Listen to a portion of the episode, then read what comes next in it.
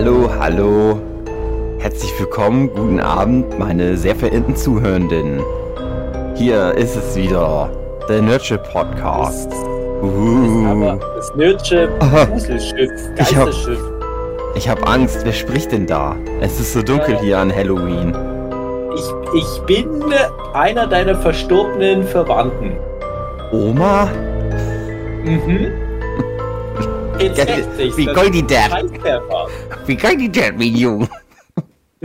Nicht so gut, Oma.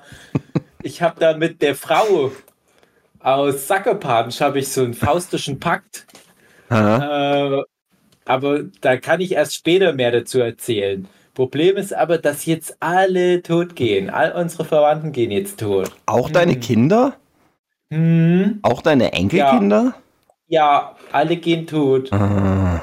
Hm, blöd. Hm. No. Das ist blöd. Hm. Und das ist Teil des Pakts? Mhm. Hättest du dir mal vorher überlegen sollen. Aber es lohnt sich, weil es auch viel Geld gibt. Na dann. Und was Drogen. beschwerst du dich dann? Drogen ich auch? Ich nicht, dass ich mich hm. beschwere. Ich sage nur, dass das alles schlimm ist. Ja, aber mit Geld, dann kann es ja so schlimm nicht sein. Nee, nee. Ich würde auch sagen, die Kinder haben sich nicht beschwert. Nee. Darum geht es ja. Beschwert hat sich hier niemand direkt. Es ist halt da aber schlimm. Es ist auch, es ist auch ungünstig, wie das dann sich so verhält mit dem Ableben von allen Verwandten. Das ist, das, das habe ich dann auch noch. aber mal. meistens so, dass das ungünstig hm. ist, wie die Verwandten ableben. Aber es ist schon sehr ungünstig, sagen wir mal so. Und da wären wir auch schon mittendrin. Sie Fall of the House of Usher. Usher, Usher, Usher. Jason Derulo. Ja. Ja. Mike Flanagan. Mhm, Mike Flanagan, back in, in Pockform. Wir haben ja mal, ich glaube, schon dreimal eine Mike Flanagan-Serie besprochen im Nerd Ghost Ship Podcast. Mm. Und dann haben wir da mal aufgehört. Er hat ja dieses Mike Flanagan Universe auf, auf ähm, Netflix weiß nicht, wie das heißt. Das ist, glaube ich, halt einfach Flaniverse. Ich habe das mal irgendwo gehört, dass man das so nennt. Aber ich versuche das gerade noch mal irgendwo rauszusuchen und also, finde irgendwo diesen offiziellen Begriff. Ich habe immer noch das Gefühl, die versuchen das noch zu etablieren oder Mike Flanagan selber versucht das zu etablieren, mm. dass das so heißt. Aber mm. so richtig hat sich das noch nicht durchgesetzt. Mm. Ich glaube, die meisten Leute sagen random Ansammlung von Serien und Filmen die der schon die gemacht hat. gemacht hat, die aber irgendwie auch so ein bisschen wirken, als hätte der da so einen Plan. Gibt ja Leute, die machen so Filme oder von mir aus auch Musik oder was. Mhm. Und es gibt da keine Kohärenz. Du, du guckst da irgendwie zehn Filme an, stellst dann fest, ach so, das war alles vom selben Regisseur. Hat man nicht gemerkt, sorry habe ich trotzdem ein bisschen Respekt. Und dann gibt es so Leute, wo du dann halt schon beim Angucken merkst, irgendwas ist da irgendwie. Ich habe das Gefühl, da schon mal was so ähnliches gesehen zu haben. Guckst danach und merkst, ah ja, hm, das macht Sinn. Und ich finde bei Mike Flanagan, das ist ganz doll, dieses Gefühl, dass der da seinen, sein Stempel draufsetzt. Und das ja. ist auch so einer der wenigen Regisseure, wo ich da vielleicht auch mal in den letzten Jahren doch noch mal einen Film geguckt hatte, wo ich vorher nicht wusste, es ist ein Mike Flanagan-Film, zum Beispiel bei diesem Dr. Sleeps Erwachen, mhm. Shining-Fortsetzungsfilm. Ich gucke da irgendwie zwei Minuten und denke, das ist doch ein Mike Flanagan-Film, erzähl mir doch keinen Scheiß. Und ich kenne die ganzen ist, Schauspieler. Ja, die immer dieselben Schauspieler, immer so eine Stimmung, auch so die Farbgebung und es ist immer alle so ein bisschen Horror mindestens, aber auch viel Drama und mit Metaphern. Äh, der macht zum Beispiel nie so eine Adam Sandler Womcom mit mhm. Barrymore. Ist auch schade, aber es ist halt so sein Ding. Es, der ist auch nicht so wie wir, Hugi, dass der dann noch zwischendurch mal irgendwie ein neues Album Kant-Kommando aufnimmt oder mal ein Schlaufuchs-Bilderbuch noch rausbringt, sondern der macht halt diese Horrorsachen. Ja. Und das kann man, glaube ich, schon jetzt spoilern. Der Fall von dem Haus von dem Ascher ist auch wieder sowas. Mhm. Mhm. Buchverfilmung ja, auch wieder. Mhm. Diesmal nicht Stephen King. Ja. Sondern Edgar Allan Poe. Ja, aber nicht Lose. Was, äh, was aus, also das ist so, glaube ich, jetzt das Älteste, was er sich jetzt als Referenz genommen hat, weil bei Bly Manor, das haben wir, glaube ich, verpodcastet. Mhm. Das war schon ein älteres Buch. Und äh, hier Haunting of Hill House, auch ziemlich altes Buch, haben wir auch verpodcastet. Das äh, Bly Manor war, glaube ich, so Jahrhundertwende rum, aber das vor Millennium-Jahrhundert. Und jetzt ist Edgar Allan Poe dran und das ist jetzt so äh, um, um die Mitte vom 19. Jahrhundert rum. Also richtig langweilige alte Scheiße eigentlich. Aber der hat halt gesagt, ach komm, das ist gratis, die Rechte sind frei. Mhm. Die 5 Euro, die wir da sparen für Rechte, die investieren wir dann in nochmal, dass am Ende so ein Haus zusammenstürzt. Das ist ein Special Effekt. Ja. ja so hätte sich Edgar Allan Poe das auch gewünscht. Oh, das war auch der Pitch bei Netflix. Mhm. Frag mich das, ob Edgar Allan Poe die Serie gut gefunden hätte. Hm. Ach. Ich denke schon. Der hat die Crossreferenzen nicht verstanden. Mhm. Aber der hat gesagt, ja, kann man ich hätte gedacht, das ist sehr gucken. vage, sehr vage. Kanntest du eine oder mehrere der Vorlagen? Also eine bestimmt wegen dem Rabe, ja. aber kanntest du noch andere Vorlagen? äh, ich äh, sag nein. Ich habe mal Edgar Allan Poe Sachen gelesen, aber das ist schon mhm. so lange her. Ich hatte es richtig Grusel, diese, wie, ach, wie heißt so, wie Schreckgeschichten, so heißt diese CD-Reihe. Ich komme jetzt gerade nicht drauf. So wie Gänsehaut, Schreckgeschichten. Mhm. Da gab es früher oft auf der Leipziger Buchmesse gratis CDs. Ja Gott, als ich da noch angefangen habe, vielleicht sogar noch auf Kassette. Und da waren dann immer so ein paar Kurzgeschichten drauf. Da hatte ich ganz viele dann im Laufe der Jahre. Und da waren meistens H.P. Lovecraft Kurzgeschichten bei den Sachen, die ich mir da ausgeliehen habe. Und da war aber doch manchmal Edgar Allan Poe dabei. Und da dachte ich immer erst so, hm, Edgar Allan Poe, ach, der alte Rotz. Ich habe mir die dann halt schon mal angehört, aber das war mir auch oft zu blumig.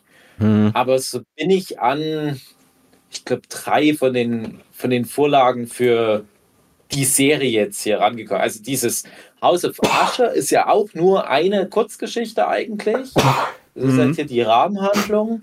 Das kannte ich vorher. Das ist auch wirklich nur so ganz banal. Der geht, also der, kann sie sagen, die, das Ende der Netflix-Serie, das ist dann halt wieder das Ende von dieser Kurzgeschichte, so grob. Ja, äh, ja dann das mit dem Rabe natürlich, finde ich auch übrigens jetzt mal unter uns total überbewertet. ja, ach komm, das ist. Aber nimmer mehr. Aber hast ja, du mal die Simpsons Horrorfolge ja, gesehen? Ja, habe ich schon mal gesehen. Aber ich kenne mich mal Marsching. Das ist halt, glaube ich, einfach für die Amerikaner wahrscheinlich so ganz wichtig. Die haben ja nicht so viel. Die Amerikaner, die haben ja in den letzten 100 Jahren sich viel Popkultur geschaffen und gerade der ganze Superheldenkram und so weiter, das ist halt deren Vermächtnis als Nation. Aber die hatten vorher noch nicht viel und mussten sich auch viel importieren und klauen aus Europa und so weiter. Und da haben die halt dann sowas wie ein Edgar Allan Poe, der zumindest nicht erst im 20. Jahrhundert aktiv war. Und da geilen die das ein bisschen zu sehr ab. Wir waren aber zu dem Zeitpunkt schon über Jahrhunderte zugeschissen mit großen Dichtern und so weiter in Europa. Deswegen, uns hätte das überhaupt nicht ja. interessiert dass da jemand da halt über so ein Rabe so ein Gedicht schreibt. Ich denke, das ist sowas wie bei uns der Schimmelreiter. Das müsste dann wahrscheinlich auch in der Schule lernen, den Raben. Und dann sagen alle Kids so, naja, schlecht ist nicht, naja, komm, gibt schlimmere Gedichte, die man lernen muss. Und wenn dann später halt mal irgendwie jemand bei den Simpsons auf die Idee kommt, hey, dann machen wir mal so eine Halloween-Episode, da pissen die sich alle ein, aber ich finde das, fand es schon auch bei den Simpsons immer. Finde es schade, dass die dafür so viel Animation verschwendet haben. Nein, aber weiß was ich. aber das kannte ich. so, äh, und ich kannte das mit dem, mit dem roten Tod, mhm. wo die die Party feiern, und ich kannte das mit dem Pendel, und ich glaube, das war's. Gut. Schade, dass der Philipp nicht da ist, weil ich glaube, der kennt den ganzen alten Horror. Ja. Hey, Edgar Allan Poe ist bestimmt mega cool. Ich, äh, so Emo dachte ich immer. Für Emo-Kids. Ja, ja, ja. Komische, komische Reime, so ein Rotz. Ich habe noch mal kurz nachgeguckt. Ich habe da noch mitbekommen, spielt ja Luke Skywalker mit. Ja. Und da kommt dann noch relativ spät in der Serie seine Backstory, dass der da mal äh, acht, äh, 1978 oder so ist ja dann zu so einer Weltumrundung von Südpol zu Nordpol oder andersrum. Mhm. Und das basiert wohl direkt auf der entsprechenden Figur aus so einem Roman von Edgar Allan Poe. Und Philipp hat noch gemeint, dass dieser Auguste Dupin, der da in der Rahmenhandlung zusammen mit dem Bruce Greenwood-Charakter, also mit dem Herrn Ascher, äh, halt in dem alten Haus der Aschers rumsitzt und sich die Geschichten anhört, die dann halt die ganzen Serienfolgen bilden. Mhm. Äh, dass das halt auch so ein Detektiv ist, wo es dann ein paar Romane mit ihm gibt, die so ähnlich sind wie Sherlock Holmes-Romane. Und äh, hier ist der aber kein Detektiv und der muss auch nichts auflösen oder so. Der, der sitzt eigentlich nur rum.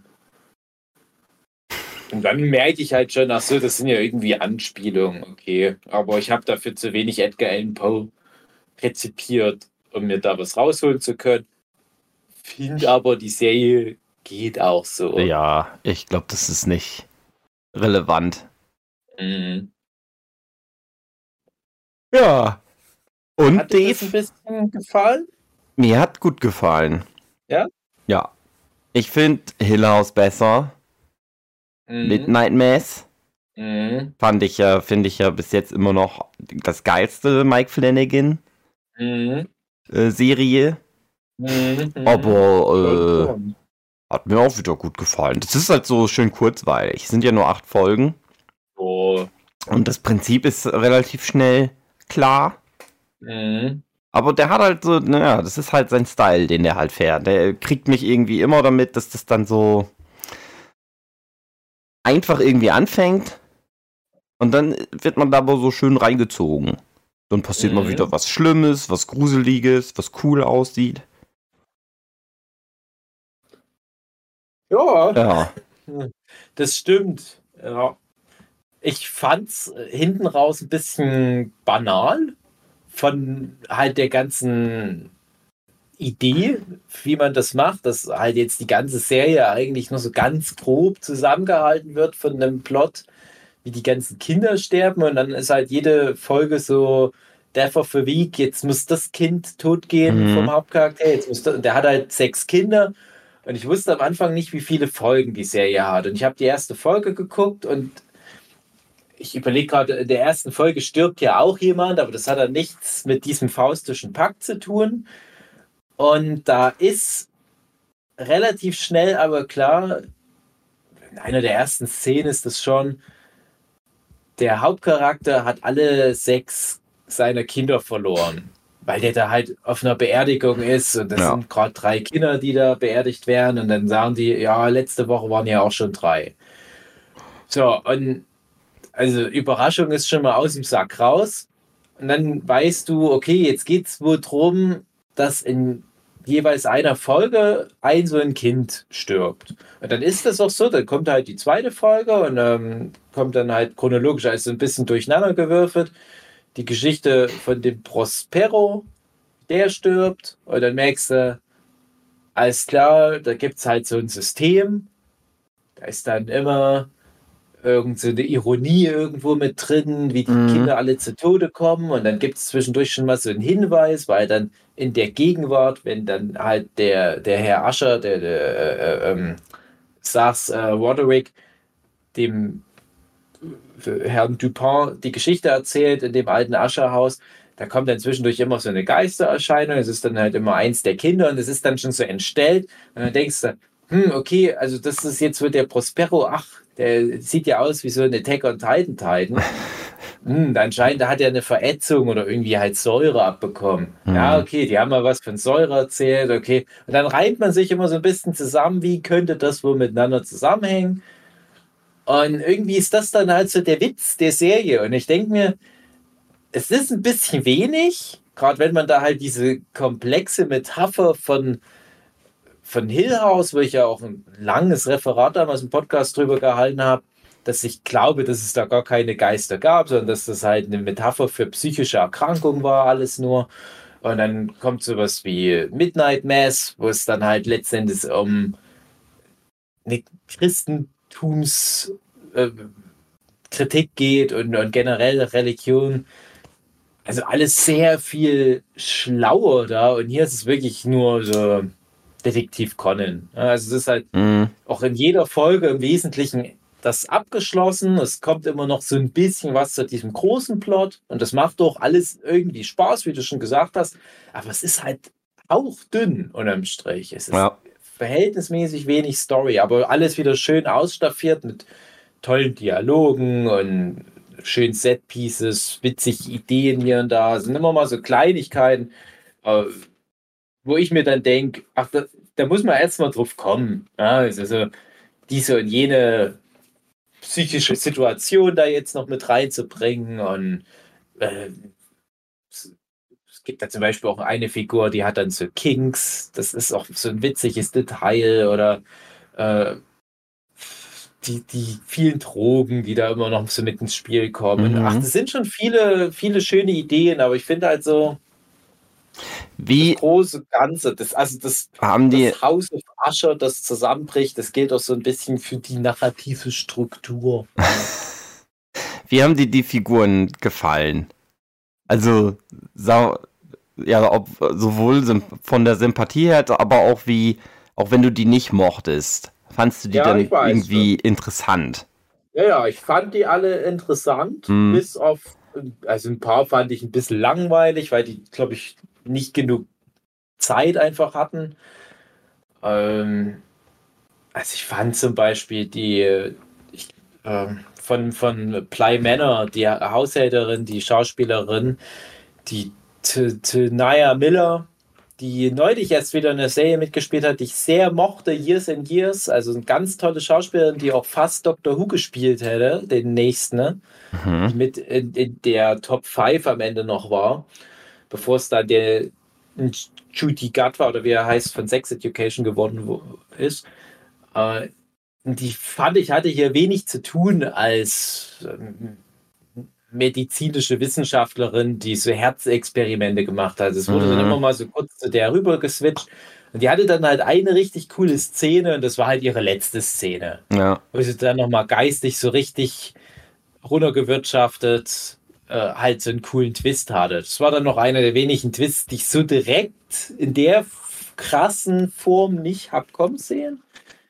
Viele andere Sachen habe ich dann halt leider kommen sehen, aber das fand ich, das war eine schöne Überraschung. Hm. Ich fand sehr interessant wieder die Figur von der Kate Siegel, die die ähm, Informationsexpertin gespielt hat. Ja. Die Kamel. Die war leider viel zu früh dann schon weg. Aber ich mag die immer gerne. Das ist ja auch die Frau von Mike Flanagan, wo ich ja schon mal, glaube ich, im Podcast auch meine Theorie geäußert habe, dass Mike Flanagan so einen Kink hat, dass er seine Frau immer mit anderen Leuten bumsen lässt. Mhm. Und da komme ich dann nämlich zur nächsten Figur. Das ist die von der Schauspielerin gespielte äh, CEO von diesem Goldbug, die ja. diese Schlafstörung hat. Da fand ich, war auch viel zu wenig mit der gemacht worden. Da hätte man noch viel Spaß mit der haben können. Und da war nämlich interessant, die hat ja, wie gesagt, diesen Kink, dass die Leuten zuguckt, die ihren Mann bumsen. Mhm. Da dachte ich, ach, guck mal, hat da jemand etwas sein Kink äh, verarbeitet in seiner Serie? Äh, die fand ich interessant und ich fand auch äh, mega krass eklig den Alien von E.T., den äh, Froderick, der dann auch am längsten von den Kindern noch mit durchgehalten hat, wie er da seine verätzte Frau zu Hause so ärgert und, und, und ständig Kokain-Näschen schnüpft. Mm. Das war ultimative Gegenentwurf zu Elliot aus E.T. Also gerade er und Luke Skywalker, die beiden naja. großen Science-Fiction-Ikonen meiner Kindheit, haben sich so richtig schön mal von dem Image befreit. Also richtig eklige Typen. Ich habe da viel Spaß mit eingehabt, aber die waren alle furchtbar. Es gab ja, ja. null äh, nette Leute in der ganzen Serie. Die waren ja alle scheiße. Naja, aber ich kann damit arbeiten. Ich finde sowas interessant. Wen mochtest du?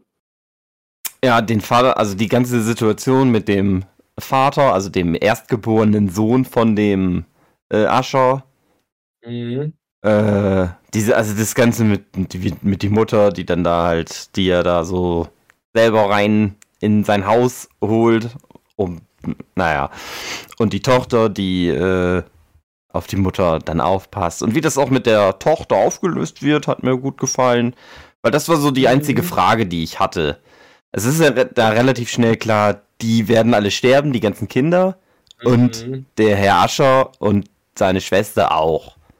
Ja. Es, es, es fällt ja schnell der Satz, äh, nur wir werden zusammen sterben und alle Kinder sterben vorher, alle Nachkommen.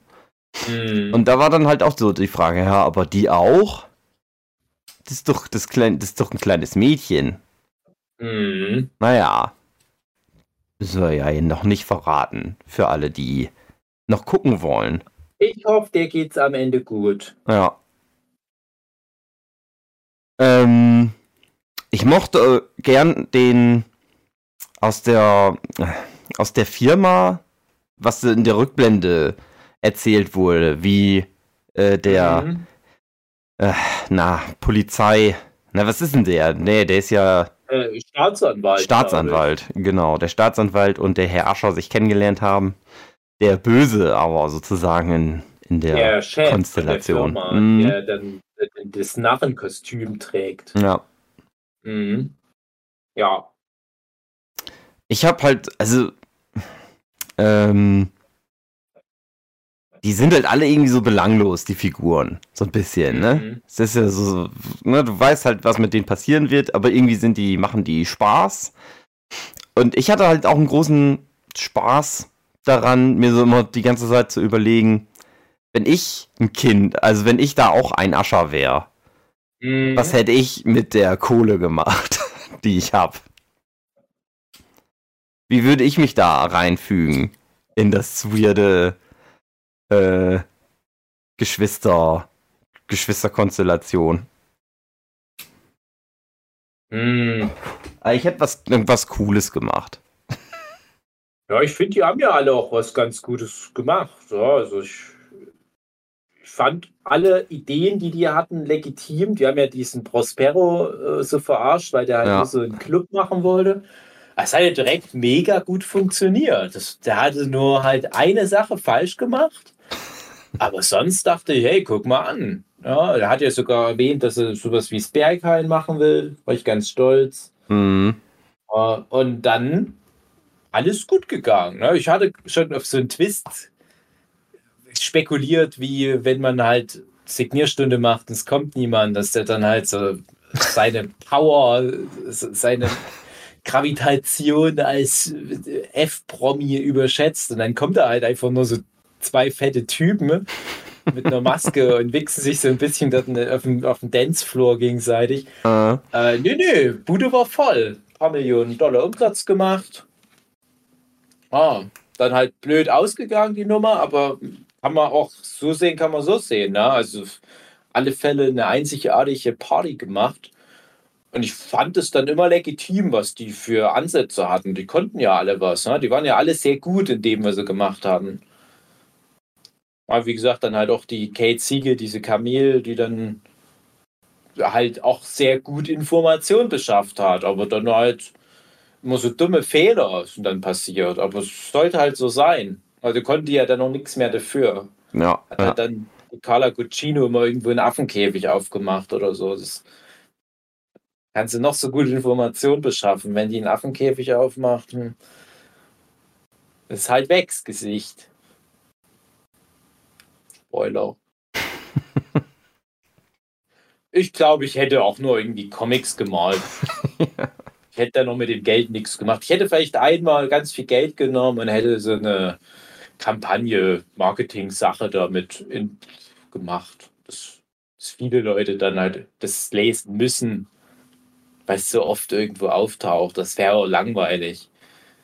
Nicht die Welt verbessert. Ganz viel Google-Werbung hättest du gekauft. Ja, genau. Ich hätte irgendwie berühmte Leute bezahlt, dass sie da mal so ein Instagram Story machen, wie die mein Buch in die Kamera halten. Das ist sehr langweilig. also gibt es ja diese, diese tolle, wer das Leben dir Zitronen gibt, Geschichte, die da der Roderick erzählt in der Serie. Ja. Folge 4 oder so. Und der bringt es ja auf den Punkt, wo er auch deutlich macht, warum er so erfolgreich ist in seinem Business. Und ich hätte vielleicht nicht direkt Limonade aus den Zitronen gemacht, aber ich hätte wahrscheinlich auch noch, wenn dir das Leben Zitronen gibt, dann ist ein paar Zitronen. Nimm ganz viel Geld und gibt es irgendwie Knossi, damit er dein Buch in die Kamera hält und dann machst du Marmelade aus den Zitronen. Also der komplex wäre das bei mir nicht gewesen. ich fand das, äh, ich fand das interessant. Ich mag das aber gerne Leuten zugucken, die ganz viel Geld haben in ja. Serien. Früher schon Bill Cosby Show oder sowas.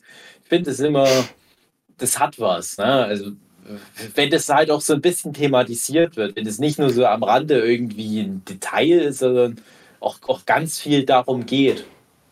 Das ist ja hier der Kernpunkt der ganzen Serie. Hast du die Referenz gekannt, welche Familie da in Form der Aschers in der Serie repräsentiert wurde? Nee. Bestimmt schon mal gehört, aber wer da denn? Habe ich, glaube ich, mal im, im, im Podcast drüber erzählt. Und zwar ist Ah, ja, Gott, äh, wie heißt denn das, die das Oxycontin gemacht haben? Ach so. Das mhm das ist ganz schnell, wie die, wie die Pharmafirma heißt. Äh, Oxycontin ist von. Äh, ich weiß es natürlich und äh, ich tue jetzt aber so, als würde ich das nebenbei äh, googeln. Aber natürlich weiß ich das. Ach, ich finde es jetzt hier. Ach, das ist zum Kotzen, Mann. Äh, ja, ich erzähle mal lieber über die Serie, ähm, von der ich das halt alles habe. Die Serie Dope Sick, die hatte ich, glaube ich, mal bei meinen Jahreshighlights letztes oder vorletztes Jahr mal vorgestellt, weiß ich jetzt nicht mehr genau. Sehr gute Serie, basiert auf der echten äh, Opioiden, op ja, eigentlich Pandemie kann man schon sagen, nicht nur Epidemie, Pandemie, die da ausgelöst wurde durch das Oxycontin. Und da geht es in mehreren Erzählsträngen darum, wie zum Beispiel dieses Medikament entwickelt wurde, wie dann halt einer von dieser Familie, von diesem Pharmaunternehmen, was halt familiengeleiteter Betrieb ist, äh, wie der dann als Äquivalent zu dem Roderick Usher in Folge 2 oder was das war, dann halt auch versucht, das beim Vorstand halt anzupreisen und, und deutlich zu machen, warum das halt der nächste geile Shit ist. Guck mal, eine Welt ohne Schmerzen und so weiter. Und diese ganzen Sprüche von wegen, ja, das ist äh, überzogen mit so einer Schutzschicht, dass du nicht so schnell die volle Dosis abbekommst und das, du kannst auch nicht süchtig werden und das haben die ganzen Studien bewiesen. Und das sind halt alles so Zitate, mhm. die kommen in dem House of Usher genauso wieder vor wie in der Dopesick-Serie. Äh, und es ist sehr deutlich, dass sich das einfach komplett darauf bezieht, auf, ja. auf diese Dopesick-Geschichte. Und ich fand, also Dopesick ist eine mega gute Serie, sehr, sehr gut. Michael Keaton in der Hauptrolle unter anderem und äh, auch zum Beispiel noch ganz viele andere ganz tolle Leute. Und wer hat's created, Dopesick? Brauchst nicht raten, der Danny Strong, der den Jonathan bei Buffy gespielt hat. Na. Hm, das. Naja, und jedenfalls, die Serie würde ich unbedingt nochmal empfehlen, wenn einem das House of Usher gefällt oder wenn man vorhat, House of Usher zu gucken, dass man vielleicht sogar vorher nochmal Dopesick guckt. Weil mir hat das sehr geholfen, weil ich das immer alles in direkten Bezug setzen konnte. Ich habe jetzt übrigens nochmal nachgeguckt, der Pharmakonzern heißt Purdue, also wie Purdue, Purdue mhm. geschrieben, Purdue. Und da kam jetzt in den letzten zwei Jahren, ich glaube, Dopesick ist etwa zwei Jahre jetzt draußen, kamen noch mal mehrere andere Serien und Filme, die das aufgreifen. Das ist halt bei den Amis ein Riesenthema und jetzt ist auch gerade auf Netflix noch eine Serie rausgekommen, die das auch wieder aufgreift, wo, glaube ich, Matthew Broderick da die Hauptrolle spielt. Also es ist halt auch immer was, wo dann wirklich richtig große SchauspielerInnen sich dann die Klinge der Hand geben, weil die da alle mal mit diesem Purdue-Zeug zu tun haben wollen. Und das Haus of Usher ist halt einfach nur ein anderer Ansatz. Das ist halt so, man kann es fast nicht erklären, wie die da, wie lange wird denn das jetzt schon laufen? Seit reichlich über zehn Jahren, vielleicht seit 20 Jahren gibt es diese Oxycontin-Krise weltweit. Und der Pharmakonzern kommt halt immer wieder durch. Mhm. Es gibt da viele Prozesse, da geht es dann in, in auch so einer Doku, die da neulich, glaube ich, erst ins Kino kam, ausführlicher nochmal um die Prozesse. Das spielt dann nur so eine Rahmenhandlung bei der Dope Six Serie. Da geht es aber auch viel um die Ermittler, die dann versuchen, Beweise zu sammeln und so weiter. Und das ist halt ein mega komplexes System, wo du halt auch merkst, dass die einfach auch mit viel Geld alles unterwandert haben. Diese kom komplette amerikanische Struktur, die, die ganze Legislative und so weiter. Das ist halt alles zersetzt durch diesen Pharmakonzern und ja. du kommst da ganz schlecht ran. Und das ist ja am Ende die finale Aussage der Serie, dass die halt einen Pakt mit Tod, mit dem Teufel eingegangen sind, wie man es auch immer interpretiert, um da halt straffrei so lange durchzukommen. Ja. Und ich fand es dann witzig, weil es halt einfach nur so, ja, man, man kann es mit realen Mitteln nicht erklären, dass das so ist. Deswegen haben wir jetzt so eine übernatürliche Erklärung. Wie, wie wollen wir es anders erklären? Das kann ja nicht sein. Alle Menschen wissen, dass das Oxycontin halt so ist, wie es ist, dass, dass das süchtig macht. Da gibt es immer diese vielen Szenen auch mit der neuen Frau von dem Roderick Usher, die dann zum Beispiel ja. mit ihrem Arzt zu quatschen. Ja, hier, wir können ja unter uns reden. Du musst jetzt nicht erzählen, was, was da auf den Werbeplakaten steht. Sag mal wirklich, wie komme ich davon weg? Aha, schwierig. Und das sind auch alles so Sachen aus der, aus der Serie, ne, wo es dann halt auch darum geht, dass das Bill Poder spielt auch wieder mit, den wir immer so gerne mögen, ähm, der da halt so ein Pharmavertreter für das Produkt ist und, und halt auch besten Gewissens das den ganzen Ärzten immer wieder empfiehlt. Und hier, das ist wirklich, das hilft prima gegen Schmerzen. Und wenn die Leute mehr Schmerzen haben, dann erhöhe einfach die Dosis. Und äh, wie die das halt dann auch in, in irgendwelchen Unternehmenssitzungen halt so auf die Spitze treiben, die dann halt auch sagen, wie, wie können wir mal noch mehr von dem Zeug losbekommen? Wir sind ja eh schon jetzt irgendwie dran, das erfolgreichste Pharmaprodukt aller Zeiten zu erschaffen. Aber wie, wie können wir noch mehr verkaufen von dem Zeug? Naja, wir sagen einfach den Ärzten, die sollen noch viel mehr den Patienten verschreiben. Und genau das machen die. Ohne Sinn und Verstand, ohne irgendwelche Studien oder so. Einfach, ne, gib denen doch noch mehr. Mhm. Ja, und, und das ist, kommt ja alles vor. Ne? Das ist alles hier eins zu eins, kannst du sagen, aus diesem ganzen Material, was da die Staatsanwälte zusammengesammelt haben. Ich glaube, das ist nämlich auch der Grund, warum am Ende dem Roderick Usher ein Staatsanwalt gegenüber sitzt. Weil es ist halt so die Metapher. Der Staatsanwalt gegen den CEO von diesem Unternehmen. Der eine kommt halt aus der Sache mit, einer, mit, mit reinem Gewissen raus und hat halt nicht so viel Geld, aber seine Familie, bla bla bla. naja. Nee, aber äh, Dopesick auch die bessere Serie, muss man sagen, als äh, House of Usher, obwohl House of Usher ja schon eine gute Serie ist, aber Dopesick war schon wirklich, das ging schon sehr an die Nieren. Viel Spaß damit, aber trotzdem auch. Das war schon, äh, das ging schon so ein bisschen in so eine The Wire-Richtung, mhm. Dopesick.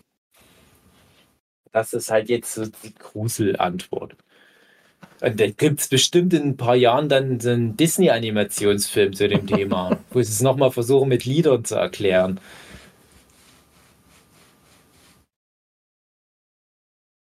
Na, da hast ja. du ja was zum Binge-Watchen heute Abend noch. Ja. Wie viele Folgen sind das? Ach, acht, glaube ich. Ist auf Disney Plus. Ja.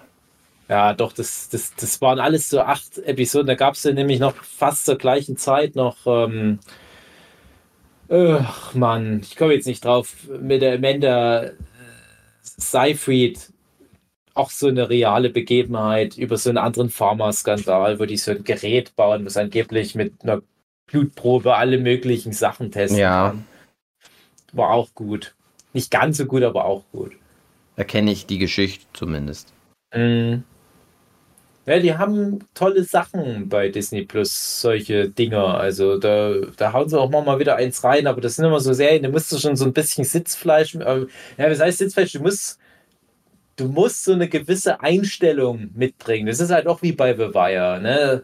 Meistens hast du dann halt schon so einen ganzen Tag Arbeit in Knochen und da setzt du dich halt nicht hin und sagst, ah ja, jetzt lasse ich mich mal belehren zum Thema Pharmaindustrie äh, sondern du hast dann halt Bock irgendwie mal äh, irgendeine Quatschserie fix nur anzugucken. Und da ist House of Usher eher so eine Quatschserie. Also da weißt du, ja, da gibt es dann am Ende noch irgendwie eine Szene, wo jemand Säure drüber kriegt. Und das ist witzig. äh, aber wenn du halt nach den acht Folgen rausgehst, dann wirst du bei Dopesick halt mit mehr Fleisch auf den Knochen wieder rauskommen. Also der das ist schon. Horror. Ja, das ist, das ist, kann man, das hast du schön gesagt, Tuki, das ist der wahre Horror. Weil da ist es wirklich, da hast du so ein paar von diesen Plots, die sind noch, die enden dann noch nicht mit einem Happy End. Äh, und das ist auch sehr unangenehm, wie das so verläuft. Und da dachte ich auch ganz viel an meinen lieben Freund Marcel, weil ich weiß, der hat auch schlimme Drogenprobleme. Mhm. Aber ich habe auch gleichzeitig ständig gedacht, es gibt keine bessere Werbung für Oxycontin als diese Serie. Und ich habe die ganze Zeit von Folge 1 wegen, es passiert schon so viel da in Folge 1. Ich habe die ganze Zeit nur gedacht, das ist schon schlimm, aber wie kommt man an Oxycontin ran? Mhm. es ist ach, wirklich, also es geht dir dann bestimmt auch so. Und das habe ich auch bestimmt damals im Podcast erzählt, da ich erwähne es nochmal. Eine Sache, die mich auch so stolz gemacht hat und die ich auch so, so wichtig fand, die haben in Dopesick ja unter anderem einen Plot aus der Sicht der, des, des Pharmakonzerns, von diesem Purdue, wo dann auch Überschneidung zu House of Usher, Bruder und Schwester das Unternehmen im Prinzip leiden. Mhm. Und da ist es so, dass der, der Bruder der will es halt allen zeigen. Ich, ich will mit dem Medikament, was, was ich zwar nicht entwickelt habe, was ich aber halt jetzt hier so stellvertretend beim Vorstand immer wieder so versuche, aufs nächste Level zu hieven, äh, das will ich halt weltweit in Vertrieb bringen. Und der hat das eine, der, der schafft doch alles Mögliche. Also der hatte einen neuen Rekord nach dem anderen und die ganze Welt ist süchtig nach dem Zeug. Also er hat dann alles geschafft, was er erreichen kann als Pharmabetrüger. Aber das große Endziel für den ist es, auf den deutschen Markt zu kommen. Und das schaffen die einfach nicht. Weil dann die deutsche Pharmaaufsicht dann sagt, ey, Leute, das sind fucking Opioide, das ist Heroin, was ja hier in Tablettenform vom deutschen Markt, wir sind ja nicht bescheuert. Und die schaffen das halt einfach nicht. Und hier ist das halt auch mal so eine ganz kleine Szene, wo die Madeline mit, mit ihrem Team diese KI, die die entwickelt, überprüft. Da siehst du so Laptop, Monitor, mhm. da sind irgendwelche Graphen drauf. Und dann sehen die nur mal ganz kurz so die Statistik für Deutschland und die so, ah, fick dich Deutschland oder irgendwie sowas kommt dann nur. Was sich auch wieder darauf bezieht. Und das ist halt auf der einen Seite gut, dass Deutschland nicht mit Schmerzmitteln überflutet wird, die im Prinzip uns zu Heroinabhängigen machen.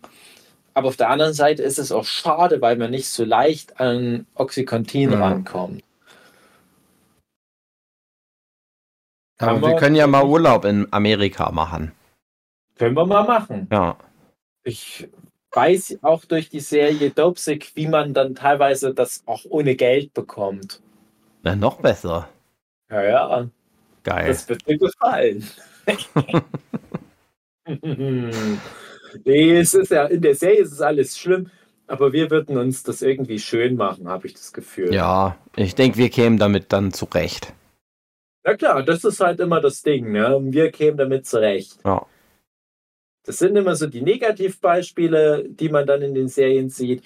Ähm, aber wir wären wie die Einbeinige, die, die neue Frau vom, vom Waterwick. Wir wären so dies, dieses glänzende Beispiel, wie man mit Oxycontin sehr gut zurechtkommt. Ja.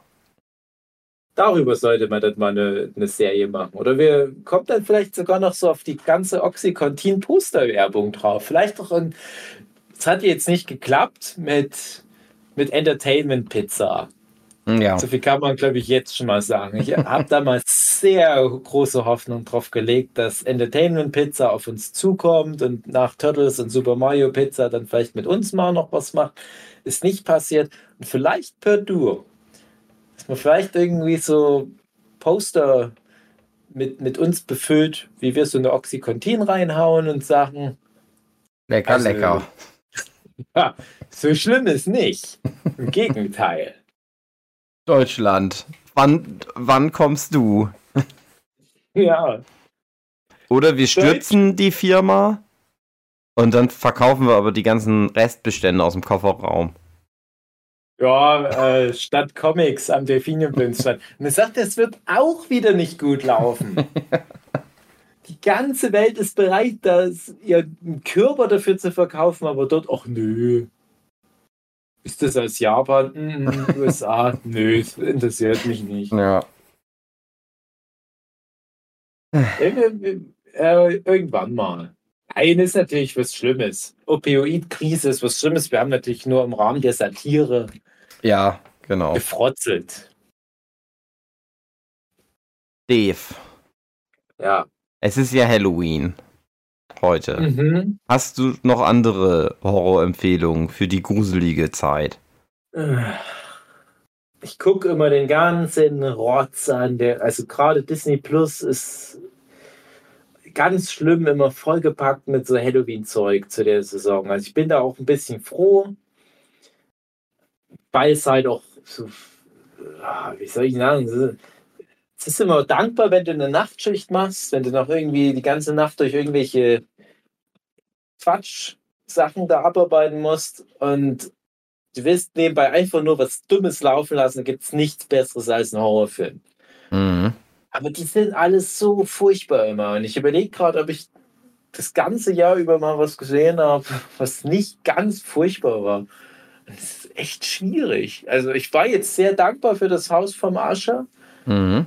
Und ich bin der Meinung, ich habe noch irgendwas jetzt angefangen, was glaube ich auch eine Horrorserie war, aber hat anscheinend nicht so viel Eindruck hinterlassen, dass ich es mir hätte merken können. Äh, was ich aber noch ganz trollig fand, wo wir bei Disney Plus sind, es gibt von den, also ich sage mal jetzt nicht mehr Rick and Morty machen, sage jetzt äh, von den Solar Opposites Machern ein Halloween Special. Das ist, ich weiß nicht, ob du das kennst. Solar das Opposites. Nee, nee, Oder nee, das, das ist halt nicht Solar Opposites, so. das ist von den Solar Opposites Machern, also Dan Harmon und der andere Typ. Mhm. Also nicht Justin Roiland, äh, das war irgendwie so, ne? Ich hab's jetzt alles durcheinander.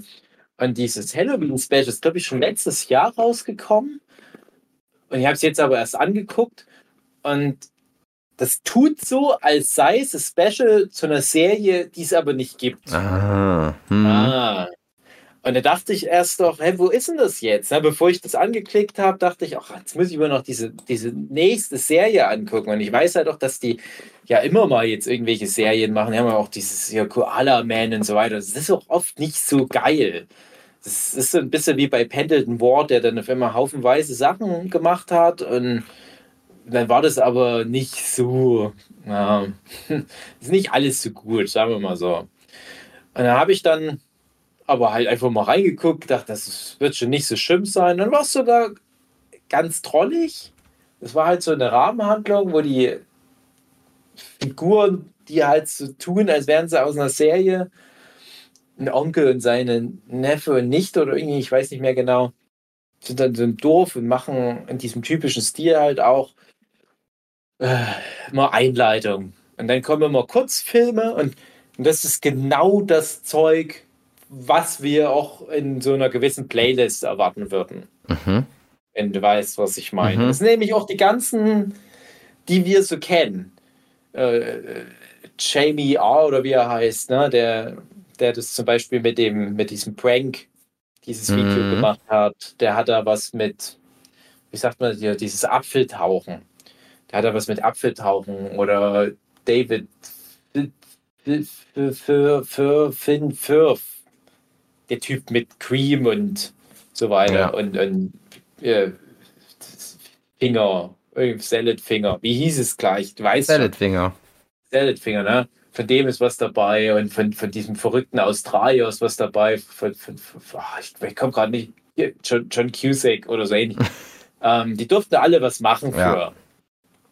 Und das sind immer nur so fixe kleine Animationen, die dann irgendwie verbunden sind durch dieses Special. Das kann man gut mal nebenbei angucken. Vielleicht mhm. auch in so einem gewissen Zustand, wenn man viel Oxycontin gerade auf Halde hat, ja. macht es vielleicht noch mehr Spaß. Äh, sag du mal was, was du geguckt hast. Hm, ich habe hier, also die meisten Sachen schon wieder vergessen, natürlich. Äh, aber kennst du Skinner Marink? Äh, nee. Das ist so von 2022, glaube ich, letztes Jahr irgendwie. So ein ganz low budget ähm, Film. Äh, sagt dir Analog Horror was? Nee. Das ist so ein Genre, was so auf YouTube gestartet ist, so ein Horror-Genre. Also, äh, es hat immer irgendwie was so mit alter Technik zu tun. Fernseher, Radios und ah, meistens ja. Mhm. irgendwie so eine übernatürliche Macht macht was mit Leuten über Technik. Meistens immer in irgendwie auch so Parallelwelten, die nicht die echte Welt sind. Mhm. Und dann ist immer gruselig. Und der Skinner Ring, das ist halt die Geschichte mh, hm, nachts ein Haus und zwei Kinder und die Kinder wachen auf und die Eltern sind komisch und verhalten mhm. sich komisch. Und das Ding ist halt, das ist so, es ist schon sehr experimentell, weil du nie die Gesichter von den Leuten siehst. Du siehst mal die Füße und das, der, das ganze Ding ist halt so aus der Sicht der Kinder gefilmt. Hm. Also immer so von mhm. schräg nach unten, du siehst immer, immer nur so, du siehst dann immer nur so die Hälfte irgendwie, es ist oft so an so Sachen vorbei gefilmt. Dann ganz grisselig, ganz dunkel. Aber das hat schon irgendwie was. Das ist schon so sehr Albtraummäßig. Mhm. Also mal so, boah, für Leute, denen, die jetzt denken, das klingt ja gruselig. Uiuiui. Ja, ja. ja. Der hat dann halt schon, also viele sagen, ist vielleicht ein bisschen lang, aber geht. Also der ist so halt 90 Minuten. Und es ist halt einfach viel Du bist so im Dunkeln, nachts allein im Haus irgendwie. Stimmung. Als Kind. Ja. Aber du sind auch noch Dämonen vielleicht. In echt. Mhm. Naja. Der hat mir gut gefallen. Ja, ne, das ist halt schade, dass halt immer am Ende so was sein muss. Mir fällt jetzt auf Anhieb zu dem Thema, äh, dass es immer so was sein muss, noch was ein, was ich nicht empfehle, was ich aber gesehen habe, was mir gerade noch so einfällt. Kennst du Arthur Malediction? Mm -mm. So hieß der, glaube ich. Kennst du Arthur und die Minimoys? Ja. Ich habe da mal vor, wann ist denn das rausgekommen? Vor reichlich über zehn Jahren. Das war ja von Luc Besson und er hatte da ja eine Trilogie gemacht. Den ersten Film habe ich auch noch gesehen. Und der hatte mir auch gefallen, weiß ich noch. Es ist ja mit, mit, mit so Arietti-mäßigen äh, Gnomenwesen, die da im, im Gras und, und, so miniaturmäßig irgendwo im Garten draußen in ja. der Welt ihre Parallelgesellschaft haben. Und da ist dann so ein Junge, der wird dann auch zu so Minimoy, also so ein Menschenjunge und der hat dann dort Abenteuer und die müssen gegen so einen bösen Despoten kämpfen, aber alles sehr kindgerecht. So gab es drei Teile. Ich habe dann mal in den zweiten, dritten Teil habe ich mal kurz reingeguckt und habe gemerkt, oh, okay, das scheint auch nicht schlecht zu sein, aber ich hatte dann irgendwie nie es mal geschafft, das nochmal anzugucken. Ist auch egal. Und er hat dann Luc Besson vor einem Jahr oder so gesagt, ich mache jetzt noch einen vierten Teil und pass auf, das ist dann ein Horrorfilm.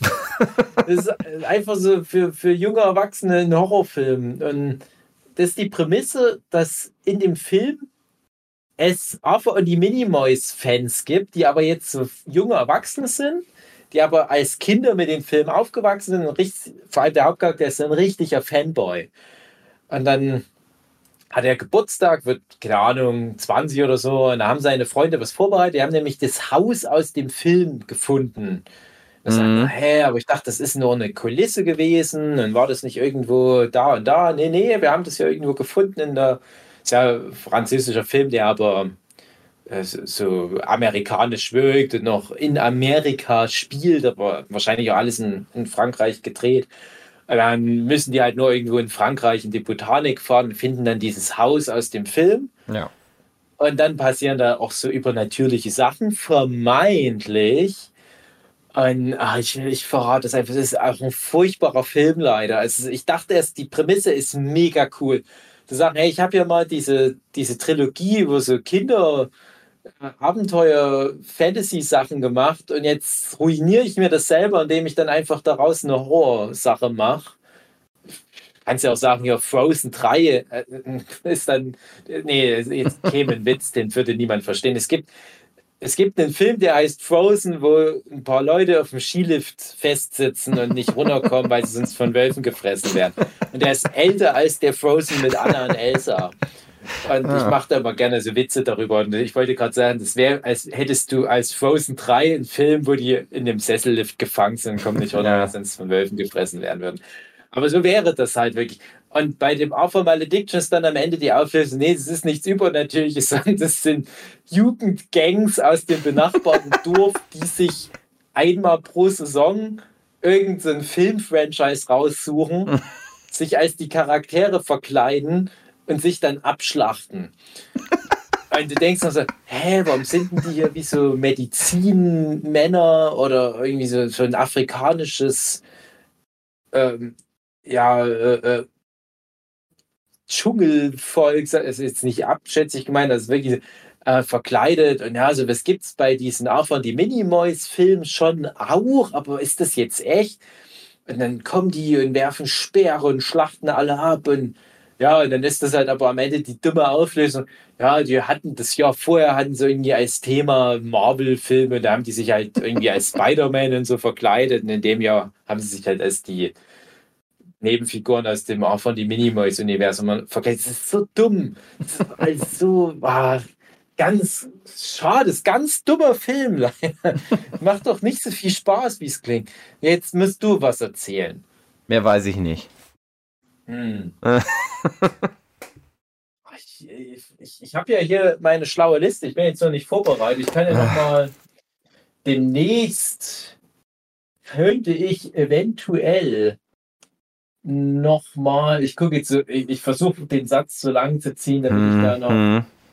Äh, ähm, Malignant habe ich, hab ich endlich mal fertig geguckt. Ach, Sagt dir der was? Ja, ach, das ist der mit dem Geisterhaus, mit den. Das ist am Anfang so Geisterhausmäßig und dann ist es so. Also mit den. Die Persönlichkeitsstörungsding, sag ich mal. Ja. Also das ist mit diesem Kamerateam, ne? Mit dem. Nee, nee nicht mit Kamerateam. Warte mal, ich überlege gerade. Äh, ich kenne den doch. Der Malignant ist, glaube ich, auch wieder auf Disney Plus. Also wie gesagt, Disney Plus hat da echt viel. Ich bin der Meinung, das war da, das, das spielt, ach, es ist da, ich muss jetzt selber mal kurz reinfinden. Ich hatte den mal nicht weitergeguckt, nachdem ich die ersten 15 Minuten oder 20, vielleicht auch 30 Minuten geguckt habe, ich gedacht, ach, das ist wieder so einer von diesen Filmen, spielt diese Annabelle Wallace mit, die man immer mal irgendwo sieht und eigentlich eine gute Schauspielerin, also total unerwehrt die spielt als so, eine, so ein Opfer häuslicher Gewalt. Die ist ständig schwanger und ihr Mann schlägt die aber immer ganz sehr. Und dann ist mal eines Nachts irgendeine so Art Poltergeist und bringt den Mann um. Das ist noch ganz am Anfang vom Film, also ist jetzt nicht zu viel gespoilert. Und ich habe dann relativ früh den Film ausgemacht, weil ich dachte, ach komm. Und die hatten den aber mal bei Red Letter Media dann ganz sehr gelobt. Da habe ich gedacht, hä, der war doch, das war doch so banal.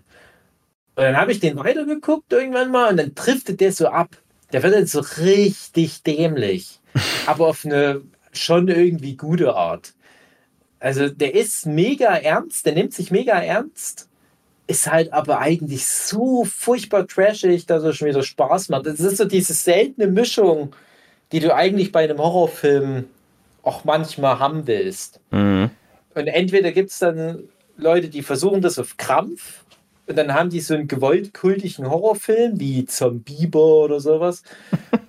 äh, und da war es aber wirklich so ein Unfall, habe ich das Gefühl. Also ich denke nicht, dass der so trashig sein sollte, wie er war.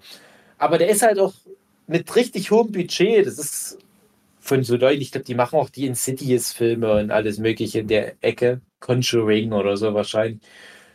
Äh, ja, den kannst du gut gucken. Das, da, irgendwann merkt man dann auch, ach so, das ist jetzt der Moment, wo der Film anfängt, Spaß zu machen. Naja, dummer Film, aber sehr, sehr dummer Film. Also erwartet auch nicht irgendwie einen schlauen Twist oder so.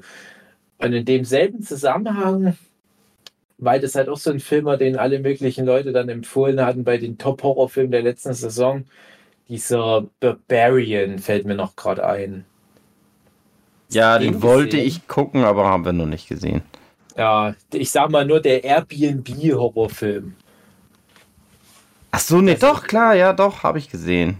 Habt ihr schon ja, gesehen? Ja, ja, ja, ja, ja, ja, ja. Ist ja wie so zweigeteilt, ne? Der, mm. erste Teil mit Dass du denkst, den Skarsgård-Kindern und äh, bist du jetzt hier irgendwie ein Verrückter, der mich abschlachten will in der Airbnb-Wohnung, weil das ja doppelt belegt ist und die versuchen dann halt, was auch wirklich gut ist, also die erste Hälfte des Films, die mag ich sehr gerne, wo die wirklich nur, wo halt die Hauptfigur in Detroit mal wieder, was ja eh beliebte Horrorfilmstadt geworden ist, It Follows und, und Don't Breathe und was weiß ich was alles und jetzt auch der und die kommt dann in diese schlechte Gegend und äh, kommt in die Airbnb-Wohnung von dem Schauspieler Justin Long. Und da ist aber schon jemand. Und was machen wir denn da jetzt? Und die, also als, als, als Zuschauer ist man halt auf ihrer Seite, weil man halt ihr bisher jetzt gefolgt ist. Und dann fragt man sich, ist der andere Typ, der hier rumhängt, übrigens der Schauspieler, der auch den Pennywise in den neuen S-Film spielt, ist der jetzt ein Verrückter? Will der die umbringen und vergewaltigen? Ist das irgendwie sowas? Und der ist sehr schlau, weil der die richtigen Fragen stellt. Weil die dann halt immer so einen Dialog haben, wo du denkst, ja, so würde das dann funktionieren. Das, so würde man das dann machen, wenn so eine Situation aufkommt. Mhm. Der war trollig. Der ist ja am Ende auch wieder sehr trashig. Ja. Und, naja. äh, der fällt mir gerade ein. Und dann äh, habe ich ganz viele Filme noch gesehen, die so ganz schlimm, dumm und scheiße waren. Da war zum Beispiel einer dabei, äh, da ging es auch ums Thema, oh Gott, der habe ich echt schon komplett verdrängt. Ging es, glaube ich, ums Thema Schwangerschaft oder so und wie schlimm das da für die Mutter ist. Ach, wie ich komplett alles vergessen. Der war ganz furchtbar, ist auch auf Disney Plus. Die Hauptrolle gespielt von der einen von Klee, die so eine blonde Cheerleaderin am Anfang noch ist ich komme gerade überhaupt nicht mehr klar, um was es da ging. Ich habe mich so geärgert über diesen scheiß Film. Ähm, die haben halt wirklich auch die komplette Bandbreite. Ich hatte auch mal neulich diesen Quim Cuddy noch geguckt auf Disney Plus von, von diesen äh, Creepy Pasta. Da gab es ja mal dieses Quim Cuddy vor einigen Jahren. Da haben sie halt jetzt noch einen Film gemacht. Oh, so ein furchtbar beschissener Film. Also es ist wirklich Disney Plus danke, dass er so viele Horrorfilme da reinpackt, aber es ist auch wirklich so viel Rotz dabei. Aber sie hatten halt auch The Menu mit dabei. Den kann man ja mhm. dann auch jetzt nochmal zu Halloween gucken. Reinschmeißen. Oder Hast du äh, mhm. Bill is Afraid oder Bo is Afraid? Den habe ich leider noch nicht gesehen. Den wollte Ari ich gerade gucken. Ne? Da kam nämlich das Kind auf die Welt. Das Ach. ist ganz ungünstig zeitlich gewesen. ganz ungünstig. Ich hatte nämlich da schon richtig alles geplant. Hast du noch geguckt? Ich habe geguckt. Eieieiei. Ari Aster selber sagt, er ist eine Komödie. Ah ja. Und stimmt auch irgendwie. Also. Ja, will ich gar nicht so viel drüber verraten. Finde, soll man mal gucken. Na dann, wenn du das so sagst. An meine, meine Empfehlung. Ja. Ach, fuck, der ist ein bisschen, finde ich, auch zu lang. Ja, aber. Das geht mir bei all seinen Filmen so. Ja, aber kann man schon gut gucken. Macht halt Spaß. Ist halt irgendwie komisch. Das Witzige ist, ich habe gerade äh, nochmal nebenbei Bo's Afraid äh, Wikipedia und da kommt mhm. man, bevor man zu dem Film kommt, zu der Seite vom Soundtrack von dem Film. Mhm. Das ist interessant. ich hatte mich da schon so richtig äh, auch, auch reingenördet, hatte, ohne mich zu viel zu spoilern oder so, habe ich nochmal viel mich damit beschäftigt, weil ich schon so, ah, ich, das, das, ich weiß gar nicht, ob das sogar genau der Tag war, wo ich da ins Kino gehen wollte, wo dann die Tochter zur Welt kam. Kann echt sein. Mann. Ja, der war auf alle Fälle war äh, ein Riesenflop, habe ich noch mitbekommen. Das war aber da schon fest, dass der ein Flop ja, ist. Das war schon relativ spät in dem, äh, in dem Ausstrahlungszyklus, wo ich noch die Möglichkeit hatte. habe ich gedacht, da gehe ich jetzt nämlich noch schnell rein und dann wird es nämlich äh, das Ruder nochmal rumreißen. Ja. Dann lohnt sich das rückwirkend nochmal. Ich frage mich halt auch, ob der Ari Aster ewig so weitermachen kann, wenn der immer nur noch so Quatschfilme dreht. Ja. Ist die Frage, ob die den halt seinem Kunstscheiß weitermachen lassen oder ob die sagen, mach mal. Was denn? Was? Ich weiß gar nicht, waren denn die anderen Filme erfolgreich? Also haben die viel Geld eingespielt?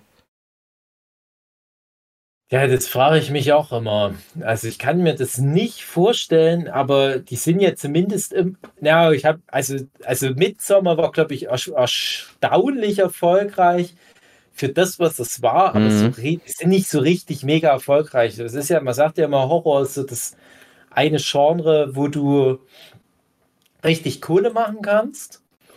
Und äh, Hereditary und Midsommer waren schon auch erfolgreich, aber eigentlich nicht für das, was man von Horrorfilmen heutzutage auch gerade erwartet. Mhm. Also wenn du da halt dann als, als Studio, gerade die ganzen Blumhaus-Sachen und so weiter, wenn du da dann drauf guckst und sagst, na okay, hier der mit seinem Kunstscheiß, der hat jetzt vielleicht hier so das Fünffache vom Budget wieder reingeholt, naja. Und dann kommt halt aber ein Film wie Dispose Afraid, was dann alles wieder einreißt. Also sind wir am Ende bei plus minus null und auf der anderen Seite machen die hier jedes Jahr so einen total billigen keine Ahnung, was, was es da gerade für Filmreihen gibt. Eine Annabelle, die Puppe Annabelle ja. oder was ist. Und die sind alle furchtbar und scheiße und die werden von ChatGPT geschrieben, aber die machen halt dann so das teilweise auch mal ein paar hundertfache von ihrem Budget an, an, an Kinokassen. Ja, hm. Das ist wahrscheinlich wie, wie mit so einem Daniel Eichinger für die deutsche Manga-Szene. Man muss sich halt solche Leute auch mal irgendwie leisten können. Ne? So Leute, die halt was, was Feines machen, die dann was hinterlassen, was, was eine Relevanz hat, was ja. auch nach 30 Jahren noch irgendwie hochwertiges Medienprodukt ist und nicht dann einfach nur mal so äh, äh, äh Insidious Part 5 Teil 3 oder sowas. The Nun. Äh, Conjuring Story. Annabelle, die Puppe, Teil 4. Conjuring Story Part 4, Teil 3. Also, naja. Ja. Das ist halt auch wirklich alles nicht gut. Schade, dass jetzt der andere nicht da ist. Der liebt, glaube ich, alle Insidious und Conjuring Sachen. Aber das ist wirklich alles so scheiße. Das muss man ganz ehrlich mal so sagen dachte übrigens, wo wir wieder beim Thema, Mike Flanagan ist auch so jemand. Die ersten Mike Flanagan-Filme, die ich gesehen habe, die wirkten noch noch ein bisschen. Also er hat ja dieses äh, Reacher, Reacher-Brett-Film ja. gemacht, einen von denen. Und das mit, mit, mit, mit, mit hier, weiß schon, äh,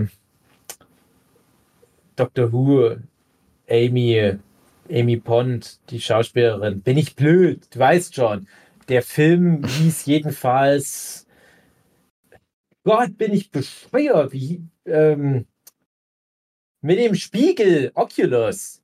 Mhm. Mann, bin ich, bin ich nicht behindert, bin ich dumm, wollte ich sagen. Ja, und da dachte ich, ja, das sind doch auch alles wieder so Geisterhausfilme im weiteren Sinne. Und dann hat er aber die Kurve gekriegt und hat dann nur noch gutes Zeug gemacht weil Netflix da halt gesagt hat, hey, komm, und vielleicht sagt der Netflix demnächst doch, hey, Ari Aster, hast du nicht Bock, hier The Strange Thing About the Johnsons als Serie zu machen? Äh. Animiert aber dann. mhm. Ja, naja. Oh nee, also ich. Ja, manche äh, Leute musst du halt machen lassen. Nicht immer ja. nur Geld, Geld, Geld. Und damit schließt sich ja der Kreis. Das ist ja auch was der Ascher nicht verstanden hat. Ja. Es geht nicht immer nur ums Geld, sondern auch um die Drogen. Um die Drogen. Hätte mal, mal ohne uns, ähm, wenn man die Säure weglässt. Ja. Wäre eine coole Party wäre das gewesen. Wäre was gewesen. Ja. Denke nämlich auch. Ich glaube, mir hätte es auch gut gefallen. Schien doch gut ich weiß, zu laufen. Ich bin, glaube ich, nur nicht. Also, ich müsste da noch mal ein bisschen mich fit machen für so eine Veranstaltung. Ja. Bitte nicht sonst schämen. Da kaufst du ein paar Kassetten von der anderen Frau, die den Fitness-Typ da am Start hatte. Mhm. Und dann geht das schon. Doch. Okay. Vielleicht darfst du ja, macht er bei dir ja eine Ausnahme, du kannst irgendwie noch ein T-Shirt drüber ziehen. Okay. Eins von meinen alten zerfetzten weiße Hai-Shirts, wo man sofort erkennt, dass ich das bin. Ja. Mir fällt nur noch gerade ganz kurz ein, weil ich gerade, irgendwas hat es getriggert. Ich hatte den Film The Innocence angeguckt. Ja. Äh, der ist, glaube ich, auf Prime Video. Den kann man auch so in die Richtung Horrorfilm mit reinzählen, wo wieder mal so ein Film, wo ein paar Kids super natürliche Fähigkeiten bekommen. Ist das das, wo die ihre eigene, wo die das filmen selber? Nee, aber der ist so ähnlich. Du mhm. denkst gerade an einen Film, den ich sehr, sehr gerne mag. Ja. Und aus irgendeinem Grund fallen mir heute keine Namen von irgendwelchen Filmen ein. Aber der, den du meinst, der ist mit, mit Michael B. Jordan und Dane DeHaan. Und der, ist, der gefällt mir sehr gut. Äh, und der, den ich jetzt meine, das ist, glaube ich, ein schwedischer Film. Ach, der Jochen-Film ist das.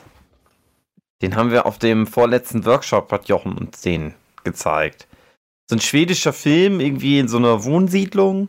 Ja! Der Kinder, also so eine Familie zieht da hin und du hast halt das Mädchen und ja. das lernt da die Kinder der, des Blocks kennen. Genau. Und, die, die haben. Die Schwester ist Autistin und die kriegen dann so übernatürliche Fähigkeiten. Genau.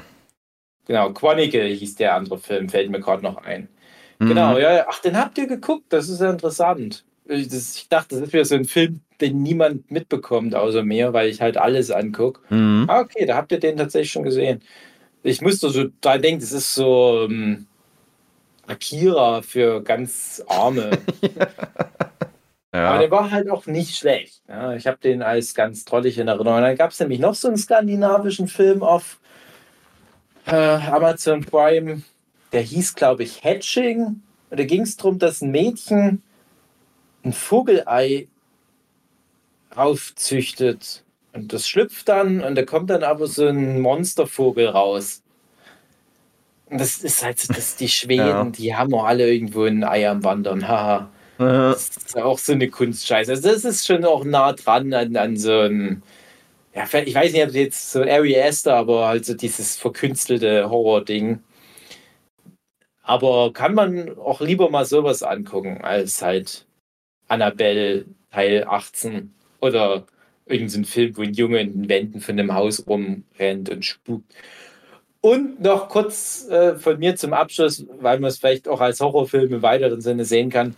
Überraschend gut gefallen hat mir dieser Old vom M. Night Shyamalan ist ja auch irgendwie ein Horrorfilm, ein bisschen, aber auch eine Komödie, wie alle seine Filme.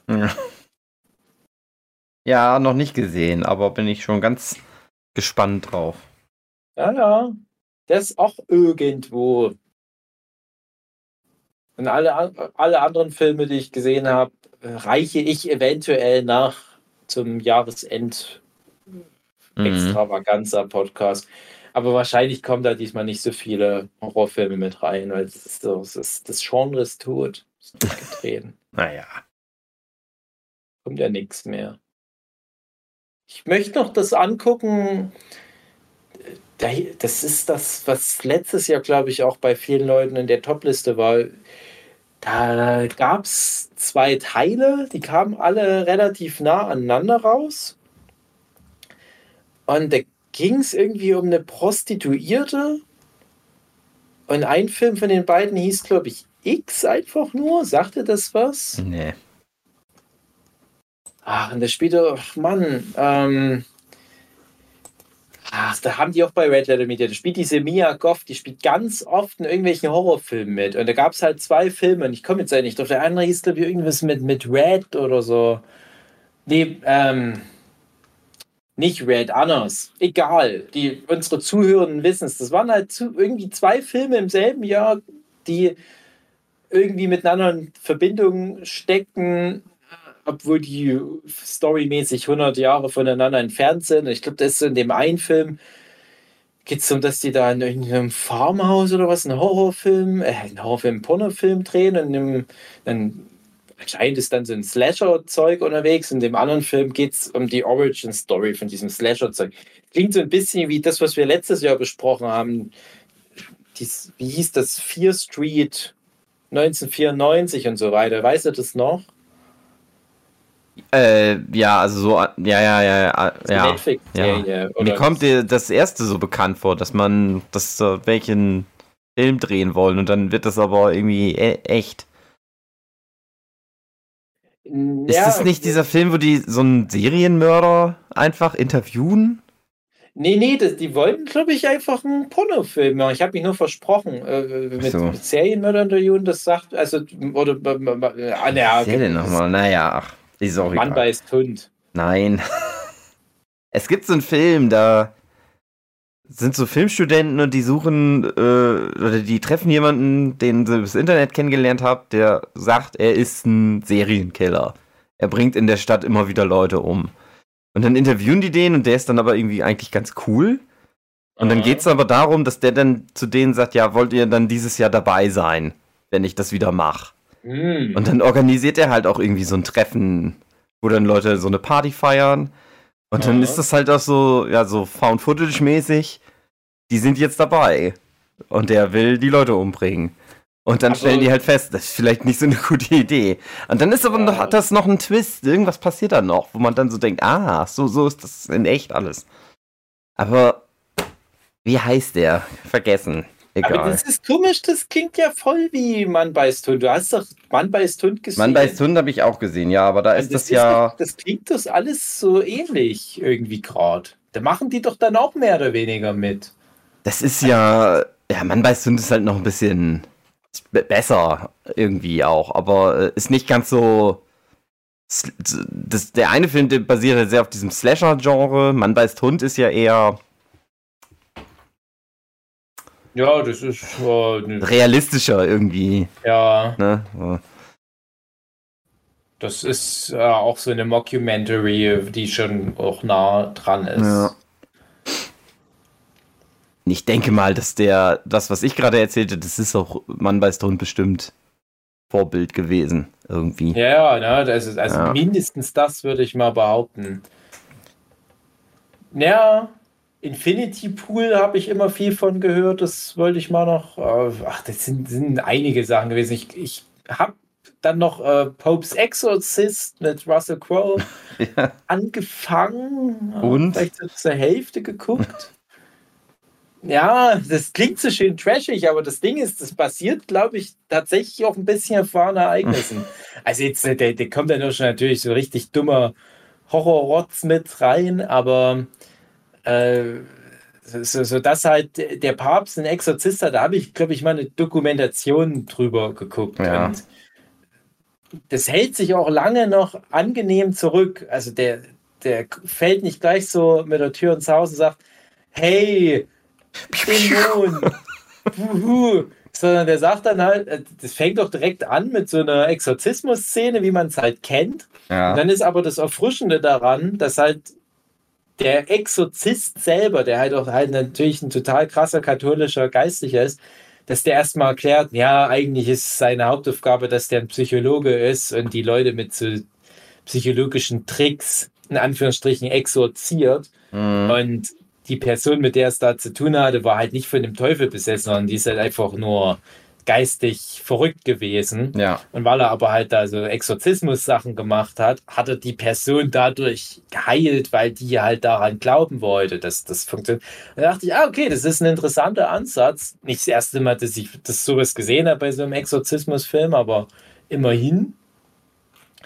Und dann fand ich halt den restlichen Film auch okay, aber ich habe ihn dann halt, wie so oft, einfach nicht weitergeguckt. So wie ich ganz viele Filme ständig anfangen und nicht weitergucke. Naja, es, ja, es gibt noch so ganz viele Filme, die ich da irgendwie angefangen habe und ja, ohne besonderen Grund nicht weitergeguckt habe das neue Scream-Zeug, das fand ich auch wieder alles äh, absolut okay. Ne? Das kannst du alles angucken. Hat man schon tausendmal gesehen, das ist auch jetzt nicht schlimm.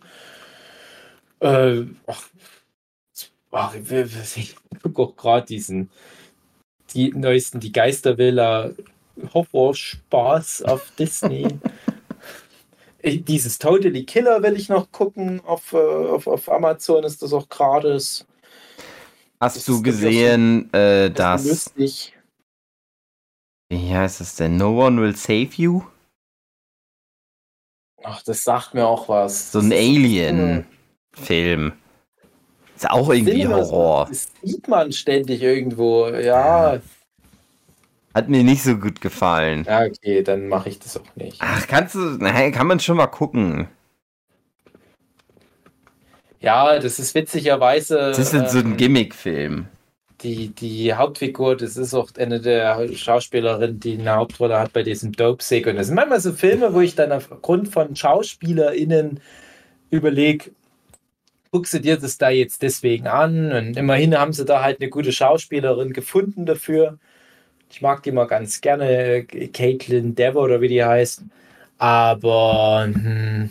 Das ist halt so ein Gimmick-Film was, also das ist dann mein persönliches Ding, das hat halt so ein Gimmick, was ich auch mal gemacht habe. In einem Comic.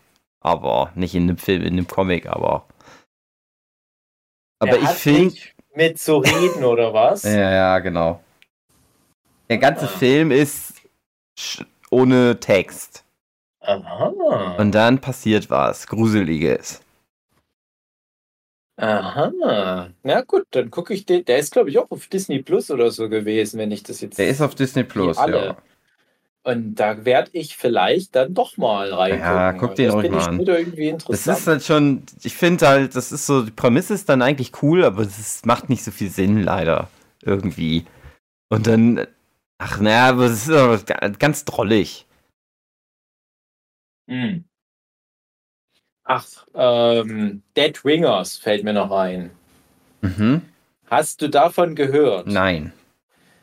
Wir kennen ja alle David Cronenberg. Ja. Der, die, die Vorlage, äh, sein, sein Lebenswerk wird ja durch Rick and Morty äh, veredelt, die ja diese Cronenberg ja. äh, Welt dann da erschaffen, wo sie dann immer sagen, das sind halt die Cronenberg-Versionen von, von Rick and Morty und so weiter. Und Cronenberg ist ja der Meister des Body Horror. Der hat ja schon in den 70er Jahren angefangen, so ekliges Zeug zu machen. Der hat ja auch dieses Die Fliege Remake mit Jeff Goldblum gemacht und Oscar auch dafür bekommen und eine Existenz, wo die so Bio-Plug Videospielkonsolen machen und ja, viele Filme, die vielleicht doch schon mal der ein oder andere gesehen hat. So, und dann hat er aber auch jetzt auf, auf äh, ich habe auch Amazon sowohl was ganz Altes als auch was ganz Neues gehabt. Und das ganz Alte habe ich angeguckt. Das war furchtbar. Da ging es Shivers oder so hieß das. Also Neubau, Siedlung und äh, furchtbar low budget. Das, der kann unmöglich mehr als 100 Dollar gekostet haben. Kanadische Dollar wahrscheinlich sogar. Ich kann mich an nichts mehr erinnern haben dann, glaube ich, irgendwie so eine Art Schnecken aus den Leuten raus. Ich weiß ehrlich gesagt nicht mehr. Der, der war wirklich nicht gut. Mhm. Dann hatte ich seinen damals gerade aktuellsten Kinofilm nachgeholt mit Viggo Mortensen in der Hauptrolle. Und die Prämisse, ich komme leider gerade auch wieder mal nicht auf, ich, ich werde es jetzt einfach mal nebenbei googeln. Entschuldigung, ich merke mir mittlerweile nicht mehr die Namen von Filmen. Äh, der war aber auch leider nicht so gut. Crimes of the Future heißt der. Mhm. Das ist halt wieder so dieses typische Cronenberg-Film. Das sind immer alles auch irgendwie so mit Horrorfilme, was der macht. Aber auch immer noch mit so einer, wie ja eigentlich auch ein guter Horrorfilm sein sollte, mit, mit, mit so einer Gesellschaftskritik-Sache und ja. Satire im weiteren Sinne und bla bla bla. Und da ist es so, dass die Welt in der nahen Zukunft medizinisch so weit ist, dass man auch, oh Gott, wie war denn das? Also die, die züchten da Organe. Mhm. Und der Vico Mortensen äh, hat halt so einen Fall, dass der ganz viele Organe ständig entwickelt in seinem Körper. Und dann hat, der ist aber ein Künstler, da hat er dann immer so eine Kunstinstallation. Und seine Assistentin wird gespielt von Lea Sedü die ich sehr, sehr gerne mag, immer in allem. Und die äh, haben dann so eine, in Anführungsstrichen, Kunstvorführung, wo die dann immer vor Leuten den Vico Mortensen Bauch aufschneiden, indem die Organe entfernen. Die mhm. braucht er ja nicht, deswegen kann man die rausnehmen und dann kommen halt Leute und gucken sich diese OPs an. Und da gibt es dann so Nebenplots über Leute, die diese Organe registrieren und so auf dem Schwarzmarkt kannst du dir dann irgendwelche Operationen machen lassen. Und da ist die Aussage, dass diese OPs sind im Prinzip Geschlechtsverkehr. Der macht ja dann mhm. halt wieder so seinen typischen Cronenberg-Ekelkram auch immer mit rein und wie die dann so sich die Hände in die Wunden so reinstecken und dabei dann mhm. halt einen Orgasmus haben und so weiter. Das ist, das ist so alles eine Nummer. Es ist schon sehr artsy, aber auch, ach, ja, ich habe es verstanden. Das ist eklig. Äh, da war ich dann ein bisschen enttäuscht, aber was wiederum dann ziemlich cool war, da hatte aber, glaube ich, nicht so direkt dann nochmal damit zu tun gehabt.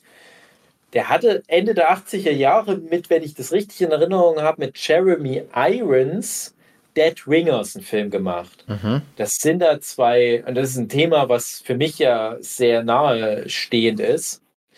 Zwei, wie sagt man, Fertilitätsärzte, äh, die sind Zwillinge und